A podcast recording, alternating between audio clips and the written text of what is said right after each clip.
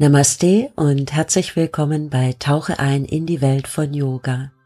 Mein Name ist Stephanie und ich möchte dir in dieser Folge eine Geschichte aus den Upanishaden erzählen und dir eine vielleicht etwas andere Art der Meditation vorstellen.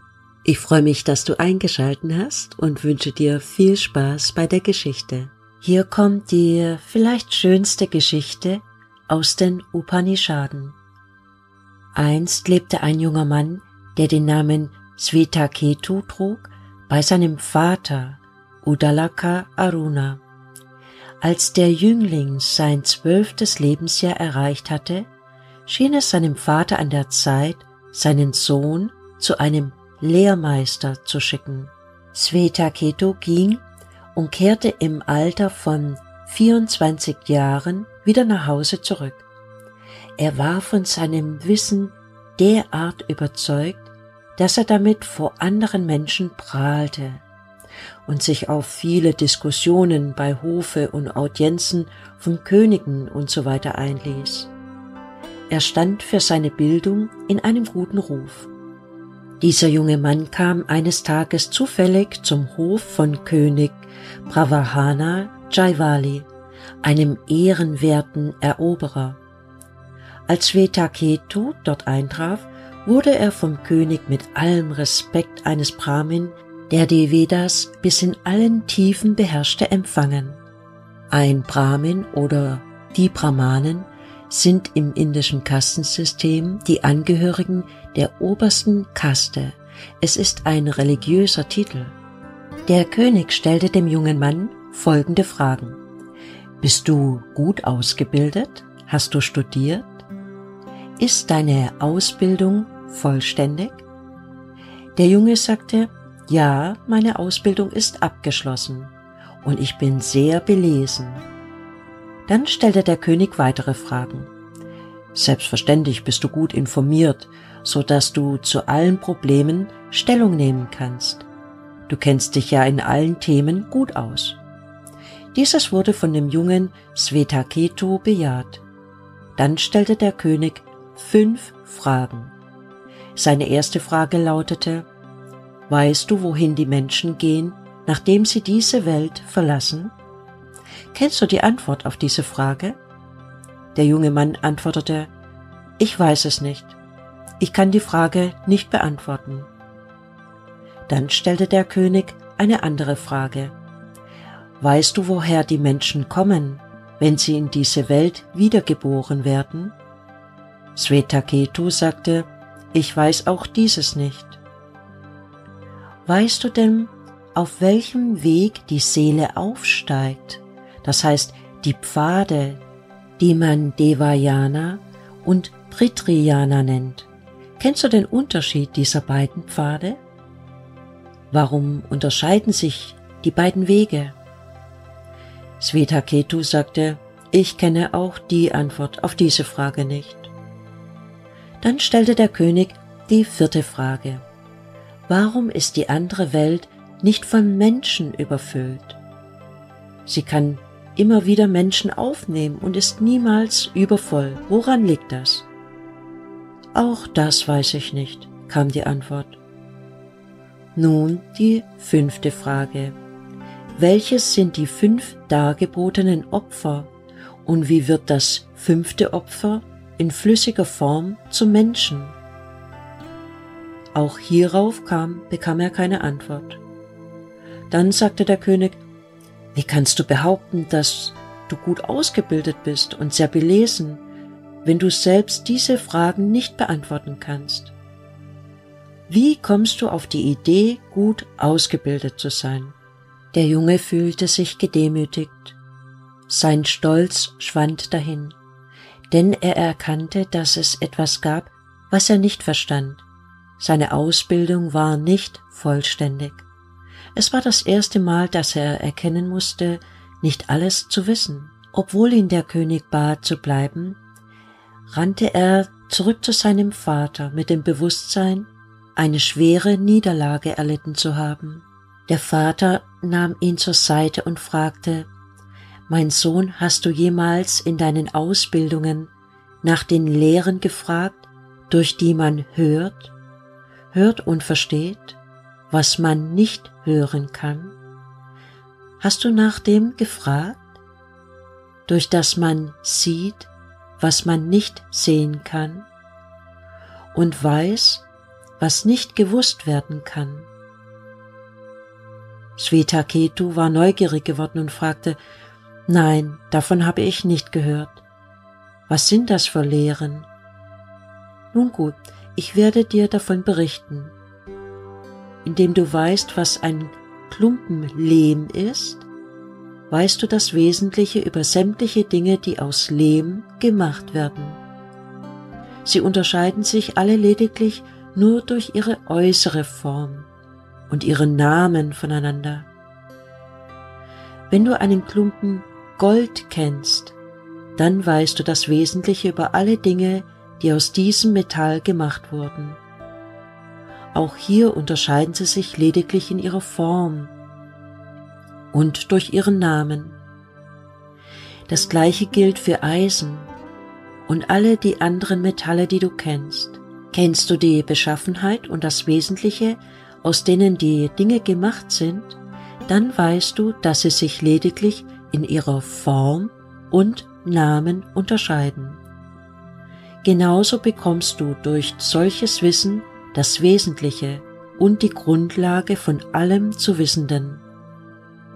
Mein lieber Vater, ich glaube, dass meine Lehrer dieses Wissen nicht hatten, denn sonst hätten sie es mich bestimmt gelehrt. So bitte ich dich, mich darin zu unterrichten. Das tue ich gerne, mein Sohn. Darum höre gut zu. Am Anfang war reines Sein, eines ohne ein anderes. Einige Menschen glaubten zwar, dass am Anfang nur das Nichtseiende war, das Nichtseiende ohne ein zweites, und dass dieses das Seiende gebar. Aber sage mir, wie hätte es so sein sollen?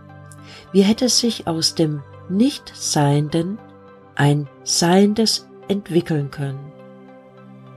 Nein, nein, mein Sohn, am Anfang aller Dinge existierte das reine Sein. Das reine Sein aber dachte bei sich selbst, ich möchte so gerne viele werden. Ich möchte gerne die verschiedensten Gestalten und Formen annehmen. Und so schuf das eine Sein das Licht. Das Licht aber dachte bei sich selbst, ich möchte so gerne viele werden. Und das Licht brachte das Wasser hervor. Und das Wasser dachte bei sich selbst, ach, ich möchte so gerne viele werden und Form und Gestalt bekommen. Und so erschuf das Wasser die Erde. Auf diese Weise erschuf sich das ganze Universum aus dem reinen Sein. Dieses Sein, das die feine Grundsubstanz von allem ist, die höchste Wirklichkeit, das Selbst von allem, was existiert, das bist du, Svetaketu. Erzähle mir mehr von diesem Wissen, gelehrter Vater, bat Svetaketu und war erstaunt über die Weisheit seines Vaters. Gut, mein Sohn, so soll es sein. Nimm dieses Salz, gieße es in ein Glas mit Wasser und komme morgen früh wieder zu mir. Der Sohn tat, wie sein Vater ihm befohlen hatte, und ging am nächsten Morgen wieder zu seinem Vater. Bring mir das Salz, das du gestern in das Wasser getan hast. Svetaketu schaute in das Glas und konnte das Salz nicht sehen, da es sich über Nacht vollständig aufgelöst hatte. Der Vater sprach zu ihm, Nimm einen Schluck, ganz von oben, und sag mir, wie es schmeckt. Es schmeckt salzig, Vater. Schütte noch mehr fort und trinke einen Schluck aus der Mitte des Glases. wie schmeckt dies? Nicht weniger salzig als der erste Schluck, Vater. Und jetzt schütte ein wenig fort und trinke einen Schluck vom Boden des Glases. Wie schmeckt dies? Auch hier tat der Sohn wieder wie ihm geheißen war. Es schmeckt genauso salzig wie der erste und der zweite Schluck. Nun gut, mein Sohn, nun wirf alles weg und komm zu mir. Svetaketu ging zu seinem Vater und sagte, jeder Tropfen schmeckte salzig. Das ist richtig, mein Sohn. Du vermagst das reine Sein, wie es alles durchdringt, nicht zu sehen. Aber in Wahrheit ist es wirklich da. Dieses Sein, das die feine Grundsubstanz von allen ist, die höchste Wirklichkeit, das Selbst von allem, was existiert, das bist du, Svetaketu. Diese Geschichte soll uns ein Türöffner sein auf dem Weg zu unserem Inneren. Wir haben immer noch keine Antwort auf die Fragen des Königs. Wir finden sie vielleicht in bestimmten Formen der Meditation, in Prozesse, die im Einklang mit höheren Ebenen sind. Man nennt sie Vidyas. Es sind bestimmte Formen des Wissens, Vidya bedeutet auch Meditation oder Kontemplation. Ein höheres Wissen, das sich vom allgemeinen Wissen unterscheidet. Welche Ausbildung auch immer jemand genossen hat, er wird niemals allwissend sein. Es gibt immer etwas, was er nicht weiß oder nicht beherrscht. So wie Svetaketu, der zwölf Jahre lang in einer Ausbildung war und dachte, er weiß alles. Je größer unser Wissen jedoch über eine Sache ist, desto mehr können wir uns dieses Wissen zunutze machen. Diese Geschichten sind eine schöne Möglichkeit, um unser Wissen zu bereichern. Sie berühren uns, auch wenn sie im ersten Moment über das intellektuelle Verständnis hinausgehen. Sie sind komplex und zutiefst spirituell, so dass sie vom Verstand nicht erfasst werden können, egal wie sehr wir uns auch darum bemühen. Bis zu einem gewissen Grad können wir diese Geschichte zwar intellektuell erfassen, aber vollständig erfahren können wir sie nur über unser Sein. Ist irgendjemand auf das Sterben vorbereitet? Wir wissen auf diese Frage keine Antwort. Früher oder, oder später werden wir sterben. Doch warum müssen wir sterben? Wer sagt, dass wir überhaupt sterben müssen? Niemand weiß es. Und wenn man geboren wird, so ist es zu bezweifeln, ob dieses auf eigenen Wunsch geschieht dahinter steht irgendeine Macht. Unsere Unwissenheit ist so groß, dass wir als tief demütige Wesen dastehen, voller Scham, denn wir wissen nichts über die Macht dieser Gesetze, denen wir unterworfen sind.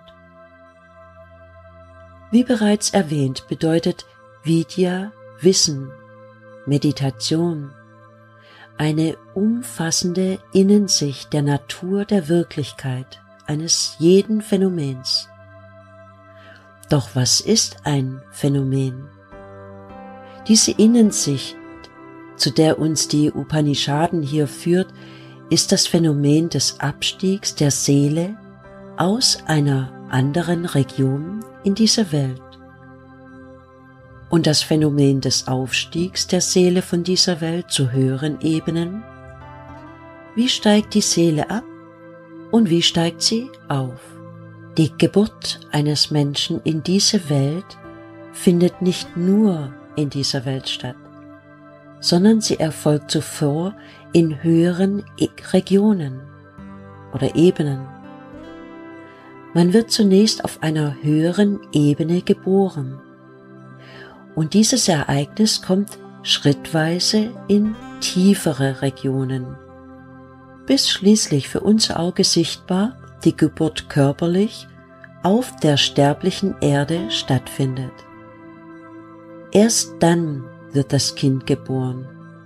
Zuvor hat es in der Natur ein komplizierter Prozess stattgefunden, der für uns nicht sichtbar ist.